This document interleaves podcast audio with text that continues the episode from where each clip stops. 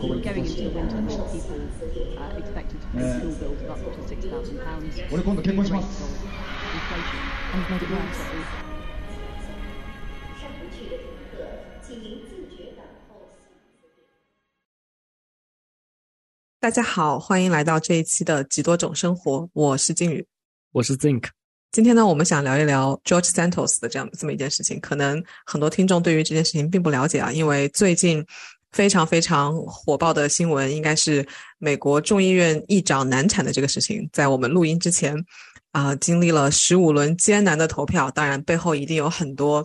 啊、不为人知的这个权力交易啊等等，他们最后终于选出了众议院的议长。对，但是我们今天不要讨论这个问题，我们讨论一个也是前两天刚刚新鲜出炉的一个花边新闻。政坛的花边新闻，对，呃这边可能提前先说一下，因为上一期节目的我我们讲到了是两期柬埔寨节目中的其中一个，下期节目的因为一些技术原因以及中间的假期原因，还暂时还没有剪出来，但是很快会和大家见面的。嗯，对，其实 George Santos 的事情还是跟众议院议长难产还是有点关系的嘛，毕竟他作为啊、呃国会议员也是投票的议员嘛。对，George Santos 在前面这个 McCarthy 选 Speaker 这个大风暴里面，他确实是有一定的角色的。嗯，对于不了解美国政坛的朋友啊，就是我们可以先大概介介绍一下，George Santos 呢是去年十一月份刚刚才当选的纽约州第三选区的国会议员，然后现在在风暴中心众议院议长的选举当中呢，呃，就是由 George Santos 这样的人来代表他自己选区的选民去投出这一票，来选择谁会成为众议院的议长。对，所以大概就是你可以理解为在纽约有这样一个选区，然后每一个人要投票投一个人，然后这个人将要代表你们这个选区的其所有的居民来到美国的国会，然后行使他的投票权，然后他的投票权可能和你想要的一样。可能和你想要的不太一样，这个事情之后就是由他自己来行使这样的一个代表投票权了。所以就是大家选择，希望选择一个在理念上、在价值上和自己最接近的一个人，能够代表自己这样一区。然后纽约的第三选区呢，是一个比较有意思的选区，因为纽约最近的人口就是城市人口的一些变化，所以重新划分了选区。而纽约第三选区呢，是一个新增出来的选区。然后这个选区传统来说呢，纽约应该是民主党是会比较占优势的，就是民主党大本营，像纽约跟加州都是民主党大本营。对，所以纽约大概是一个什么样的情况呢？我想大家应该也能够想象吧，就是这样的一个都市的城市，然后有很多高薪的工作，然后在其中生活的人们也是有一些压力，然后有一些各种各样的生活方式。然后纽约可以说就是这个世界上天龙国中的天龙国了，所以生活在这样一个就是纽约第三选区的人们想要选出一个什么样的人，其实也不难想象他应该是一个什么样的人吧。然后最后选出来的共和党呢，就是所谓的青年才俊吧，George Santos，他今年只有三十四岁，对，他是一九八八年出生的。对。然后就如果拿出他的简历的话，就是他之前呈递出来的这份简历的话，我觉得大家可以预测到他是一个对纽约第三选区的居民应该是非常非常有吸引力的这样的一个形象了。嗯，我们可以大概讲一讲他大概以前的呈现出来的简历上都有些什么啊。我给我印象最深刻的，呃，有几点。第一点是他是一个公开出柜的同性恋者，他是一个 gay 啊、男同性恋这。一点可能是要稍微说一下，我们并不是要特别 particularly 的提出这一对对对对，我们只是在讲他的身上的一些标签吧，就是这么讲。对因为这个标签和另外的一个标签形成了一个有一点点显眼的对比。对，就是他是一个坚定的川普的支持者。对，就是这一个 combination 并不是非常的常见，因为嗯川普在最近一次可能比较大的动静就是一月六号的那一次占领国会的，骚乱对骚乱是一种说法了，他们可能不认为自己是骚乱，对，这样，所以在这一次的活动里面呢，我们能够看到大多数的川普支持者的形象吧，你可以大概描述一下他们平时的。一些生活的状态的话，你比较难以想象他们会和一个公开出柜的男性同性恋者有在身份上面是一个比较协调的存在。对，尤其是他其实不但是公开出柜，他还提供了一些相应的细节，比如说他有几个同事和朋友都是在当年非常震让人非常震惊的奥兰多同性俱乐部枪击案当中去世了。几年前在奥兰多的一个夜总会一个 club，它是它是以 gay 为主的一个这么一个 club，然后有人就是因为仇视同性恋群体，认为他们是肮脏的，于是这个比较极端主义者的凶手就闯进了这个非常有名的 gay club，然后进行了大规模的枪击，导致了许多人的死亡。然后 George Santos 在竞选的时候。除了表明自己男同性恋的身份以外，还特地提到了说自己的朋友在这场意外当中去世。嗯，也可以说他也是想，可能也是为了想要表现一下他对于公共公共安全以及枪支这一块的一个表态吧。就其实这件事情，我觉得也还有一个 tricky 的地方嘛，就是他之所以会提到他也有前他之前的雇员和。他自己号称他有雇员嘛，和他的一些朋友在这件事情里面受到了波及，所以很显然他会这么说，是因为他会他是以及他自己同性恋身份这样一个问题，他应该同情的是受害者这一边。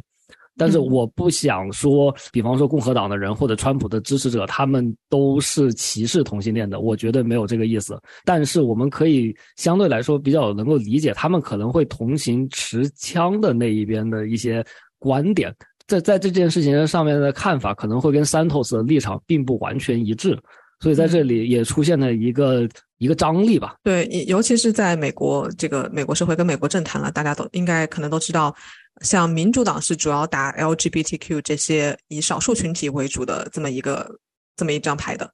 啊，所以一个男同性恋川普的支持者的共和党候选人获胜。本身就是一件非常吸引眼球的事情了，但除此以外呢，他还有一些特别打动纽约选民的地方，比如他去他提到了他的母亲是因为九幺幺相关的环保环境问题去世的。嗯，虽然九幺幺已经过去了很多年，但是真的这是一个纽约人民的共同记忆。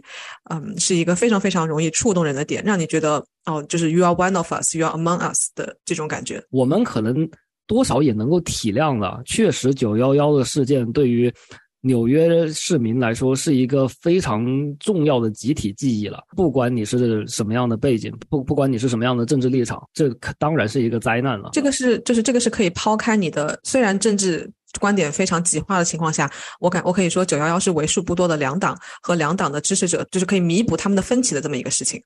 对，其实我觉得都不一定是两党的问题了。纽约这样的城市肯定也是一个就是贫富差距各方面都很大的。一一个地方背景，大家来自全世界各各个地方，但是一次共同的灾难的经历，把大家集合在了一起。然后 George Santos 在这件事情上面，他也有声称他的母亲是在这一个这这场巨大的灾难里面，就是相关的事件去世的。这里就是说。就刚才有提到第一点，他打的是身份政治这张牌，然后第二点就是他的母亲和九幺幺这一个巨大事件和他家族的一个联系，这里就勾到了第三点了，就是第三个他重要的标签了，在纽约的选区会非常的有效的，就是美国梦的实现者。嗯，因为据他自己所说，他是家境贫寒，然后靠着自己的努力上了一个还非常不错的大学，然后大学毕业以后呢，进入了高盛跟花旗这些鼎鼎有名的。大公司啊，然后从基层做起，慢慢的积累起了超过一千万美元的财富。那他所拥有的，嗯，房子呢，也是遍布纽约各个地方。在如此年轻的年纪，他就已经实现了可以说大部分人所期望的财富自由，同时是依靠自己的努力实现了这些所有的东西的情况下，他变成了一个理想主义者吧？可以说，我要我现在要站出来，为了美国人民发声，为了我。周围的普罗大众发声，我要成为他们这个选区的国会议员，我要来帮助解决通货膨胀，解决他们生活的温饱问题，解决他们对于这个公共空间的不安全感等等。呃，有一点像是在哥谭市的蝙蝠侠站出来为正义，他出来站站出来选举的时候，确实给我这样的感受。他的这个经历，如果你单从履历上来说的话，是一个很标准的美国梦了。想一想电影里面美国梦的场景，就是从。英国呃，或者从欧洲，或者从任何地方，你坐上一条轮船前往美国，然后经过哈德逊河，经过峡湾，看到自由女神像向你招手，进入到纽约，然后上岸，一家人上岸，然后从社会的最底层打拼，不会讲英文。然后养育孩子，一步一步，最后实现了社会阶级的跃迁，然后这就体现了美国精神嘛，对吧？这样，就是这一整个故事，整个叙述，确实是我刚才说到三点，非常完美的打中美国人他们想要选择的，我们刚才提到的一个能够代表他们到国会议员为他们发出声音、投出那一票的人。对，我觉得尤其是在现在的大环境情况下，可以说自从特朗普当选了总统以后，人们慢慢你能够感觉到，就是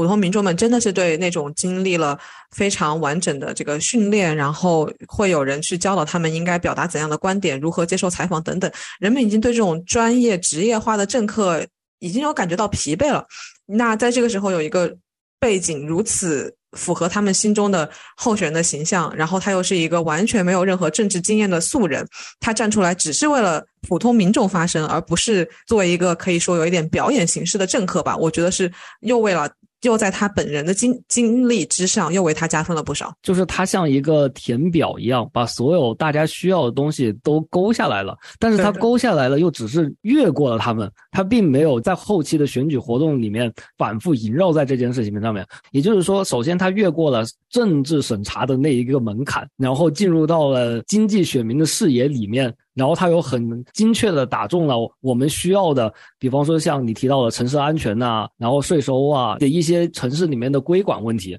对，刚刚我们讲了这么多，就是 George Santos 作为一个成功当选的国会议员，他以如此打动选民的这么一个背景跟个人经历啊，那最近呢，这个故事迎来一个超级大反转。是的，就是简而言之的说，各大媒体踢爆了，他自己也承认，kind of 承认了。对对对，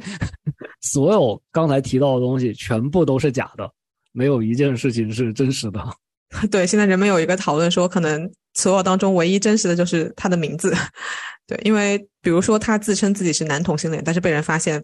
其实他以前跟一个女性结婚过。啊，他也是号称自己跟她老公啊共同居住在某一个。某一个小区，后来被人发现，他还是跟自己的 sister 住在一起，并且他们已经拖欠了不少的房租，甚至他们因为无力支付房租被驱逐过好几次。对，就是发现这件事情的过程。如果你站站在我们中国人的角度，也会觉得很匪夷所思了。这件事情，据《纽约时报》他们那边的说法是，他们有一个记者在看到了他的简历之后，对其中的一项非常感兴趣。他之前有参加过一个，不知道是不是他组织的，但是就是保护组织。对他声称自己参加过一个动物保护组织去营救流浪猫，然后这样一个活动很打动这个《纽约时报》的记者。这个《纽约时报》的记者可能他都不一定。是怀着一个核查你的一个心态，他可能想要从里面挖出来有没有一些故事，然后他就试着去联系了以上的这个组织，然后这个组织就声称他们完全没有听说过这样的一个人。对，然后自此以后呢，记者们又去采访了花旗跟高盛这些他曾经说他供职的公司，然后这两大公司也是完全否认了这个人的存在。然后除此以外，他自己也承认了他。在说自己是 Jewish 的时候，他说的是 Jewish，就是 J E W slash I S H，而不是说他是一个犹太人。他说他是有一些犹太血统，可以大概翻译成中文，大概翻译成这个样子。对，就是大概你可以认为，就比方说我们说 English，English 它的意思就是英语，你也可以说我会讲英语，但是它其实就是归根结底，它的意思应该就是指的英格兰人嘛。所以这其实玩的就是一个文字游戏，这样。嗯嗯嗯，他公开的承认了他的简历是变造过的，用他的话说叫做修饰过，但是其实他的意思对对对对，而且他承认这是一个错误，就是很显然现在的情况就是说他前面说到的我们刚才说的一二三点都是假的，包括他说到他的妈妈和九幺幺相关事件中遇难的，通通都是假的。对，然后现在最吊诡的一件事情就是这件事情在我们听来太过于奇怪了，太过于玄幻了，完全可以做一个电影题材嘛。事后的这整个搜证的过程，好像看起来也并没有很困难。对，就是事后人们也就像你刚刚说的，事后发现这也并不是一个很困难的过程。我觉得最主要的应该还是人们已经习惯了对于这些来参选众议员跟参议员的人，嗯。起码人们会认为你是一个诚实有信用的人，没有人会去怀疑你会在自己的简历上面造假，而且就算你造假，也没有人会大胆的猜测到一个你居然可以把每一项事情都造假的地步。因为以前美国政坛确实出现过这种某一个众议员他是伪造了自己曾经在部队服役的这么一个经历，因为大家可能。都比较了解，像美国这种，呃，对于军人啊，呃，你曾经在部队服役，为国家做出贡献，这是一个非常爱国主义的表现，往往也能够是很打动你的选民的。那在以前的历史上，可能编造这么一点点事情，已经匪已经让人觉得不可思议、匪夷所思了。那现在这个人可以说除了名字以外，你们你不知道他还有什么东西是真实的，蛮可怕的，我觉得。可以这么说吧，首先我有接触到这样一个题材的，就有崔始源有演过一个韩剧，叫做《各位国民》，我不知道你有没有看过。我没有，哦，好吧，可能你也并不看韩剧，不过我我看了，但是我看的很少。这是一个政治剧了，然后他的讲法基本上就是这样一个故事的套路，就是有找到了这么一个人，然后这个人他没有任何政治经验，他其实也没有所谓的很成功的背景，但是他很会演，然后。用一个政治机器为他量身定制这样一个故事，个人的简历这样子的，然后由他去演这样的一个角色，然后就很顺利的进入了国会。当时我看这个剧的想法，其实首首先我想说这个剧还挺还蛮好看的。就崔始源长得挺帅的啊，但是我很质疑这件事情会不会在现实中发生。原因就是我觉得人不可能会把一个不属于自己的事情能够演得这么的天衣无缝。我感觉这只可能在戏剧中才会发生，因为人类的直觉还是很准的。比方说我们在相亲的时候，其实互相也会美化一下自己的过去的经历这样子的。但是你就是能够还蛮容易看出来对方有一些事情可能和他说的可能并不是完全一致的这样子。我对于我来。来说，我觉得很神奇的是，一个如此典型的可以说是骗子吧，然后占据了有一定权力的国会议员之位，而当他甚至已经承认了他的某些东西，呃，是造假的以后，没有任何法律措施可以取消他的国会议员的这么一个职位，就是撒谎这件事情，并不构成取消当选资格的条件。嗯，只要他自己，我们就是一个不太文雅的说法，就是他的脸皮够厚的话，可以一一直坚持下去，这是完全没有问题的。然后这这个为什么会造成这个呢？就是有一些说法，就是可以说美国人美国的民主是一个，它不是依靠成文的法条来制定下来的，成文的法条是规范社会活动的，而。美国的民主制度，这个政治制度呢，它主要是依靠一个传统和大家的这样子约定俗成的一些规范来行行动。然后在这样的一个情况下，显然在目前的这这在三 Santos 这样这样一个事情里面，就遇到了一个很大的问题。就现在是一片一片空白。然后我看到一些美国媒体也在讨论，就是说历史上从来没有出现过这样的事情，所以人们也不知道到底应该怎么办。这个历史上有没有出现过？其实我持保留态度，你知道吗？我只能说，就是如果你从比较严谨一点的态度讲的话，你只能保证没有出现过一个被踢爆这样的一个情况。他是第一个这么大范围被踢爆自己有变造自己记录的。但是其实真正感兴趣的一个事情，因为在美国选举，你是需要经常出来讲话，经常要接触选民，经常要做大范围的个人曝光的。我觉得这件事情非常的让我震惊的，就是确实你没有看出来他有什么问题。现在其实有一些所谓的，就是评论人士会把他早期的一些事情，就是有一些蛛丝马迹的事情拿出来，就说你看，哎，是不是早就可能就这个事情就有有端倪了？比方说他当时当选的时候，就有人喊他喊他的名字，他就根本就喊了几次，他没有回应，所以他的名字可能也不是他本人的。就有这样子的一些情况，但是这我觉得这些都有一点事后诸葛亮了。就是我们现在知道这样一个事情，你返回去看，你就觉得他很多东西都演得很夸张。但其实你在那个时候看，哪怕今天看很多东西，你就会觉得他讲话这怎么可能是一个没有受过大学教育的？他讲的这么自信，以及那么多的细节，关于他的雇员，关于他的投资这些东西，他怎么可能就是是一原来是一个生活在家里一事无成的一个这样的人呢？对，就是他，他有一点让我觉得，如果是我，起码我很难演出来的。他是事后被人踢爆，他还跟他的姐姐 sister 住在一住住在一起嘛。然后他以前是一直跟父母住在一起，然后住在父母的地下室，父母家的地下室里面。呃，一个这样情况的人是怎么能够在接受采访的时候假装自己是处于一个富裕阶层，然后甚至非常详细的讲自己在，比如说，嗯。美国的某一个非常有名的富人区，然后有一套房子，他指出了好几个地点，呃，可以说他这个模仿上层社会或者等等的这个演技也是非常的好。对，然后这件事情，我我们今天想要聊的 George Santos 就是这样的一个新闻，他出来声称自己是这样的一个非常完美的候选人，但是实际上。大家突然就发现，原来他在整个竞选期间，因为美国的其实竞选时间还挺长的，他并不是就是最后一个星期出来造造势势、做做活动、参加一些节目就可以选上的，不是这样的。你可能要半年前甚至一年左右就要开始筹备资金，组组织你的竞选团队，然后要在党内进行初选，然后获得提名，然后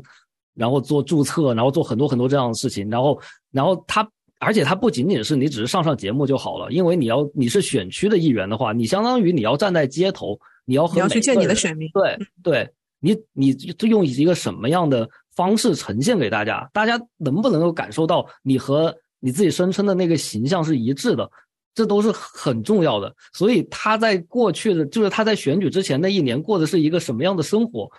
我真的很难想象。这就是为什么你之前提到像蝙蝠侠，我就说这这可能是一个梗。是什么梗呢？就是蝙蝠侠也是一个，也是在纽约吧？这他是哥谭市的，但其实他就是一一映射的是纽约市了。蝙蝠侠的布鲁斯韦恩这个人，他其实过的就是一个双重生活。我不是说他这是一种英雄式的行为了，但是确实是三号就是一个黑暗版蝙蝠侠。他过着一个双重生活的一整年，听起来真的比编非常适剧还能扯合做一个，非常适合拍一个电影。对我，我其实个人比较好奇的另外一点就是，他这么一个没有接受过高等教育，甚至从来没有工作过的人，啊、最后能够当选国会议员，是不是从侧面也证明了，在美国政坛，你想进入美国政坛，或者是成为国会议员等等，其实没有人们想象中的那么难，或者是很多硬件条件不一定是那么被需要的呢？因为我想举一个例子，就是，呃，像民主党非常出名，也是具有争议性的那个国会议员，就是 A O E 嘛，呃，他被很多共和党选民跟候选人诟病的一点，就是他曾经是在啊、酒吧做过服务员的，呃，就是人们会觉得说，你一个曾经的调酒师在酒吧这种地方工作的，怎么能够成为一个政治人物，而且成为一个很火的政治人物，对吧？但是其实你想一想，除了民主党的这个 A O E 以外，其实共和党也有一个类似的女国会议员，就叫啊、Lauren Bobert 啊、我我之前对她研究过一下下，因为我是当时她的当选就是已经很震惊我了，她是一个。高中就辍学了的女生，就是她高中都没有读完就直接进入了社会，然后她现在是三个啊、小孩子的妈妈，然后她结婚跟老公就经营一家餐厅，在经营餐厅之前，她也只是一个餐馆的服务生而已。她之所以能够成功的当选国会议员，可以说她非常擅长的啊、贩卖了她自己的这个人设跟故事，就是她跟她老公经营的这个餐厅是一个拥护持枪的餐厅。店里面的每一个人，包括她自己，包括其他的服务员等等，你走进去的时候，他们都是会把枪在，就是我们所说的 open carry，就是会放到很明显、很显眼的地方，随时都可以摸得到的地方。然后，甚至连服务员在给你端菜的时候，给你上菜的时候都是这个样子。就作为一个华人，你是很难想象在这样一个用餐环境里面去安心的吃饭的可能。但是对于 Lauren 来讲，这是他的一一张牌吧，也是一个非常典型的一张非常鲜明的可以获得人们支持的牌。对，如果你把 Lauren 跟 George Santos 来比的话，可以说两个人在学历和工作经历上都是不相上下的，就是也没有呃特别大的区别。那既然 Lauren 可以成功的当选国会议员，如果 George Santos 没有造假的话，那他是不是也可以呢？对，你是你刚才提到的没有造假，你的意思就是说，他就算以他本来的那样一个形象上，搭配上他的煽动力这些东西对，对，我觉得可以，但是情况还是不太一样。我觉得，因为因为首先，为什么美国会选出一些可能有时候在其他人，就是在我们看来，在中国人看来有一点点奇怪的选项，或者说在你我看来有点奇怪的选项，因为他们毕竟还是希望投射出，这就是选择一个代表自己选区的。然后美国的选区确实每个选区它都会很不一样，所以选举人的一些特点会有一些不一样，我觉得很正常。然后我刚才有提到，就是 George Santos 他他的简历最大的一个特点就是他可以过第一关，嗯，他可以进入到人们的视野里面去。我很怀疑他如果他就是他如果他是真实的简历递出来，他可能很难这个就是他差一个噱头，就是有时候可能就是这样子。比方说这个也可以理解吧，就有时候在我们国家也是这样子，无论你做各行各业。你有一个，比方说你是哪一个学校出来的，然后那个学校如果很有名的话，它和你做这个行业，哪怕产生一种反差感，哎，这也是一个打动进入点子公众对进入公众视野吧。就比方说，可能国内前段时间很火的一些节目里面的某一些人，他们会展示自己的学历背景呢，然后就会产生一个这样的反差感，然后他会，他是一个身份吧，我觉得会让他更容易进入到纽约选区的选民的视野里面。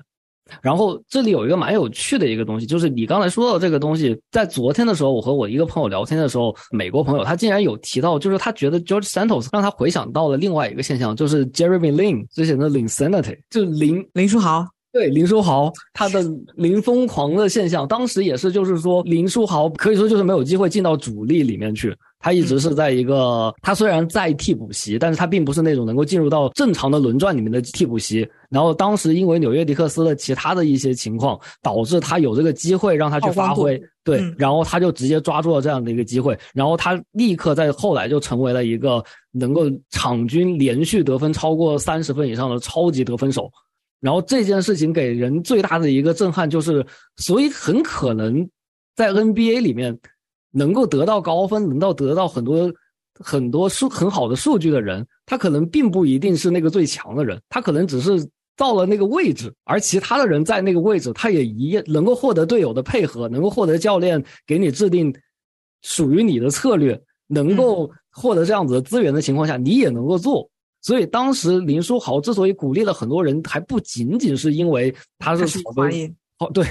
或者说他是就是有一点点草根出身这样子，但其实他不草根的，他是哈佛大学的这样子的。所以，但是他最厉害的一个地方就是打动了你很多的人，会觉得那个位置创造出来了，你的背景、你的过去可能并不是那么重要，你只要站到了那一个位置。世界也是属于你的，聚光灯也是打在你的身上。然后我的那个朋友就跟我说，George Santos 这件事情有一点点让他也感觉到了这样一个东西。他在这件事情上面反而多少有一点点同情 George Santos，而且会觉得这么说来，那其实也就是你有能量的人是很多的，只是因为很多人他因为过去的很多原因，他被焊死在了他现在的那个位置。但是你只要把他同样一个人。移动到了聚光灯下面，它也能够绽放出光彩。其实这一点反而也能够触动到一些纽约居民。嗯嗯嗯，这个让我想到以前有社会学家所做的一些田野调查嘛，就是说他试图去。靠打短工为生，然后来看一看到底能不能通过这种方法来改变自己的命运。而他得出的结论就是，在你不停的为生计奔波的时候，你可能要同时兼职两份工作，才能两份最低时薪的工作才能够维持你在这个城市最基本的生活的时候，你是实在没有任何精力去学习去改变自己的命运的。那也可以说，也许 George Santos 在他本人真实的生活经历里面，曾经发生过这样或者那样的意外，导致于他陷入了这种。嗯，也不能叫贫困吧，但可能陷入了一种不能、不太能够掌握自己命运的这么一个状态，所以才导致了他没有接受高等教育，也没有呃，因为没有接受教育，也自然没有好的工作机会等等。那么，我们是不是就可以因为这个去否认一个人他本来所具有的能力呢？还是说？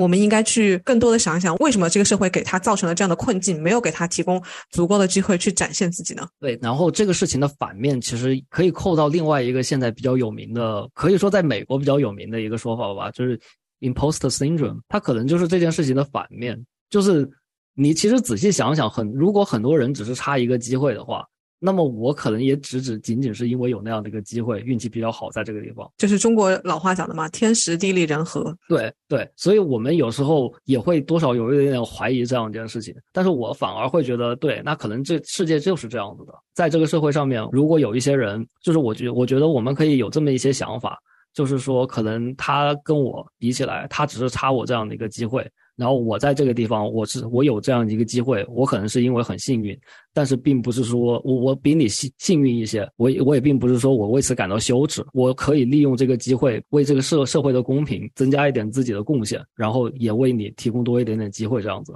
这个关于社会公平的问题，基本上就可以勾回现在啊美国关于社会公平里面就是比较人文主义这一条线路上面的一些思想了，比方说罗尔斯的正义论。就是希望大家在制定关于呃权力分配、资源分配的时候，我们把所有人的背景、他的出生的经历这些东西全部放空。一个比较简单的东西，就是切蛋糕和分蛋糕的人要是两个人，嗯，这样子就能够确保切的是最公平的。然后在这个过程中，我们就是他罗尔斯提出一个概念叫做无知之幕，嗯，就是先用一个。帘子把所有人都遮起来，你不知道你到时候投胎的时候是出生的是一个什么样的一个情况，然后我们来分，就是每一个阶级、每一个身份，他们怎么固定这样的人，最后来分配这样的资源和机会这样子的。然后像这样的一个例子里面，我就觉得，既然他已经展现出来了这样子的政治气场吧，或者他的政治能量吧，你可以这么说吧，在在选举的一一年之中，他能够经受住这样子的考验，我觉得这就是他展现给你的。用一个可能在这里不是那么恰当的一个例子哈，我个人觉得，如果从存在主义的角度来说，大家还要去纠结他到底是一个什么样的人，这样的一个做法，就有一点点和萨特所说的“存在先于本质”这件事情是是相抵触的了。就是我们应该更加的坐下来、静下来，听他在说什么，然后他展现给我们的他的自身是一个什么，这样子去评论他，而不是。一定要去对他进行一个本质判断，就是你是一个什么样的人，你到底应该是一个什么样的人。我一定要去看你过去这些事情，我要核查出来，然后这些东西才决定了你是什么样的人。而你坐在我面前的这个人，你展现给我的，我在你眼里看到的这些都是假的，我通通都不信，我只信那个其他的调查人，对调查人员调查出来的你是一个什么样的人。这一点在萨特的说法里面，这就叫做他人即地狱了，就是说。周围的人一直要用这个眼光去看待你，他们一定要给你下一个判断，他们就是不让你能够有一个机会能够脱离过去的那样的一个你，成为当下正在存在的这个你，你就一定要被本质判断。大家可能在今天这个社会里面，有时候也没有必要这么急吧，就是这是给我的一个启示。我们可能更多的坐下来，用心去感受。并且去相信这个感受是对的，然后根据这个当下这个感受，你当下感受到的什么事情是对的，什么事情是错的，什么应该是正义的，什么是不正义的，来做一些行为，这样子可能这会让我们的这个社会变得更好。这是这件这个故事在这个层面上给我的一些启示了。所以你是觉得，只要他能够他表现出来这种政治才华啊，他的思辨能力，他的演讲能力，他这种能够获得民众的拥护和选择的啊支持的这么一个一些能力的话，他就可以成为一个合格的政客，而你不用去质问他以前的经历，是这样吗？我刚才说的这个可能是一个在人文主义这方面有一点点延伸的一个讲法，然后我们现在再回到 George Santos 这件事情本身。嗯，我觉得这里有一个本质问题了，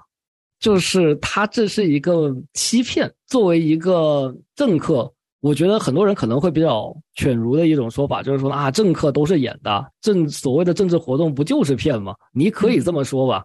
但是我觉得，作为一个选民，还是希望做选出，就是我们代表我们这一区的政客，他至少是诚实的，他是诚信的。因为这里可能会有一个问题，在美国的这个代议民主制的制度里面，他是要代表我们到国会去投票的，然后他应该准确的反映我们的民意，原则上应该是这样的。那现在就有一个问题了，如果他不诚信，他的诚信有问题的话。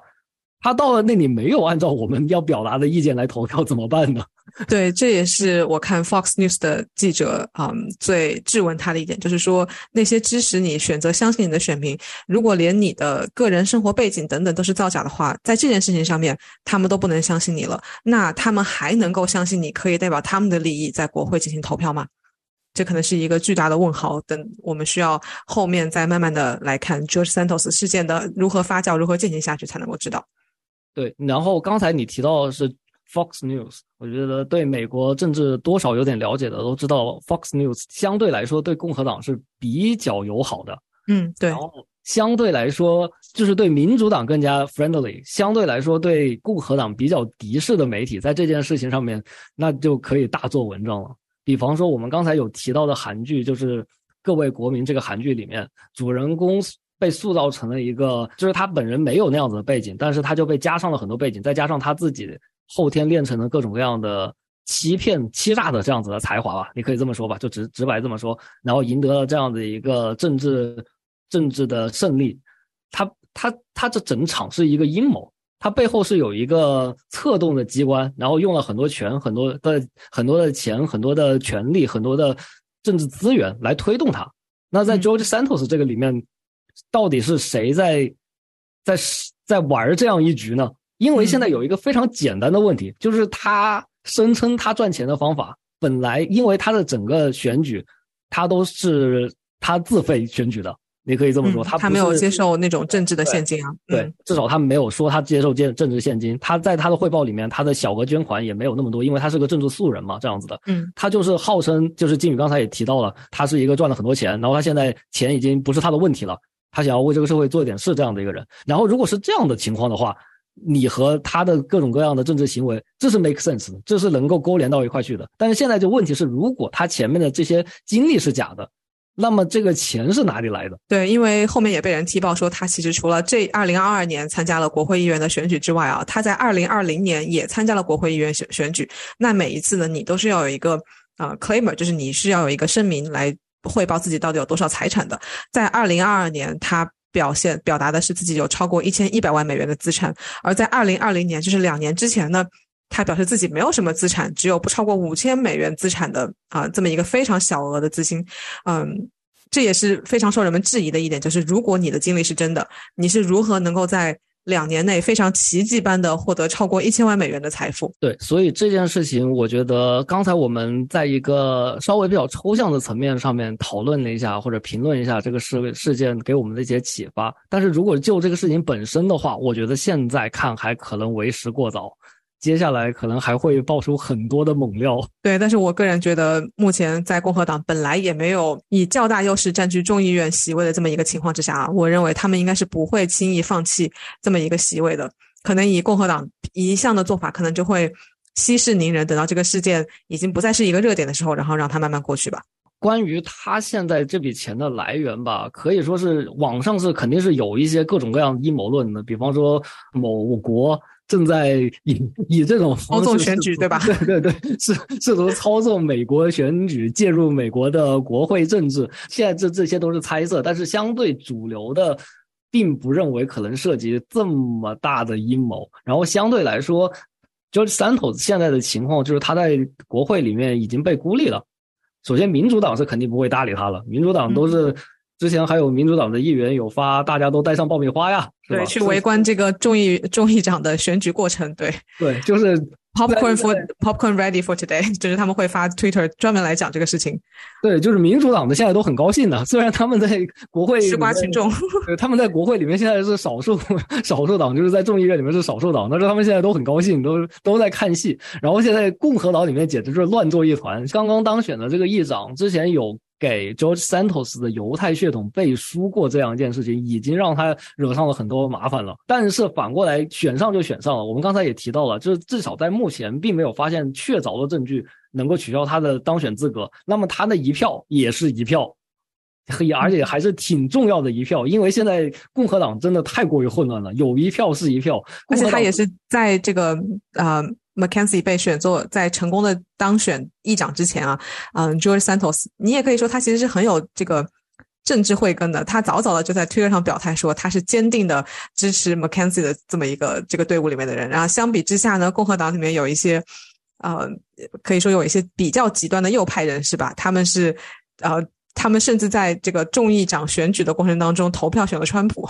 因为确实有这么一条，呃，没有法没有任何法律规定说众议长必须由呃国会议员来担任。于是也不知道他们是为了吸引眼球呢，还是为了向川普表达他们的忠心呢？他们是直接在第十四轮，就第十轮到十四轮投票的时候吧，应该就是有好几次都是把川普写在了这个呃候选人之之之列。对，就是在共和党的其他的 George Santos 的同事，他们看来这个状况就很尴尬，因为你不可能跟他切割，现在真的是一票票入柜，非常的重要，但是你又不好跟他走近的，因为这看起来就是一个定时炸弹，他后面出现任何事情都有可能。这个事情我们就真的是只能看走向了，这这会爆到哪一步？所以之前是有。有采访吧，然后他们就是共和党比较主流一点的一个风声，就是说年轻人都会犯错嘛，你要 可能就是要给他个机会再看看，就是可能跟我刚才的说法就是一样的，就是这件事情先先冷一冷，我们再看一下情况。我对这个还蛮好奇的，我很想知道后面发展怎么样。也许他确实是一个心系选民、为广大基层人民代表他们的利益的这么一个国会议员呢，对吧？对，就是他就算不是一个蝙蝠侠这样的正面形象，他也多少像一个小丑这样的一个就是反英雄这样的一个形象，然后整件事情都会还蛮吸引人的，就是蛮着让人着迷的这样一个事情。好像就是以这种虚伪的政客形象踢爆踢爆了政客的虚伪的感觉。对，就是尤其是在这几年，感觉美国政治真的越来越走向一个娱乐化了。好了，那这一期我们的节目就先聊到这里。下一期呢，我们会放出刚刚我们在节目开头所提到的，嗯、这个柬埔寨、泰国的上下两期当中的下期，敬请大家期待。是的，然后这里我还可以再预报一下，我们近期有请到一位好朋友，我们在下个星期要开始制作一系列的关于日本旅游的节目。之所以会想要制作关于日本旅游的节目呢，是因为靖宇同学最近新年假期刚刚从日本滑雪回来，然后端着他热腾腾的旅行经历这样子的。对，我觉得啊、旅行可能这个定义有点窄了。我个人感觉这更多的是聊一聊关于不同的我们几个不同的人在同样去日本旅行和增加这种生活体验上吧，我们会有哪些不同的方式？嗯。可以了解一下其他人在做攻略啊，然后他们在寻找他们要去的地方啊，等等。呃，尤其是在国内这个已经开放，嗯，日本也是在去年刚刚开放的这么一个大环境之下吧，嗯，可以期待有更多的来自中国的游客会前往包括日本在内的东南亚更呃东南亚各地。对，因为我们希望能够给大家提供一个多多少少不一样的关于日本的一个打开方式吧。我们用这样的一个词，就是现在国内即将可能就很多人都会考虑到要出国旅游了。然后日本因为离得比较近，然后日本日元的情况虽然最近涨了一点点啊、但是整整体来说它还是在一个相对来说比较合算的一个状态下。然后因为我们三个人都有若干次去日本的经验吧。然后我们三个非常有意思的就是，我们都在环太平洋地区，但是并不在一起，在这三个很不一样的地方。我们的喜好这些东西可能也挺不一样的，所以我非常期待这一次的讨论，嗯，就是碰撞出什么样的火花，得到一些灵感这样子。好，那就请听众朋友们敬请期待我们接下来的节目吧。好，那今天这一期节目就到这里了，感谢大家的收听，祝大家二零二三新年快乐，新年快乐，再见。拜拜。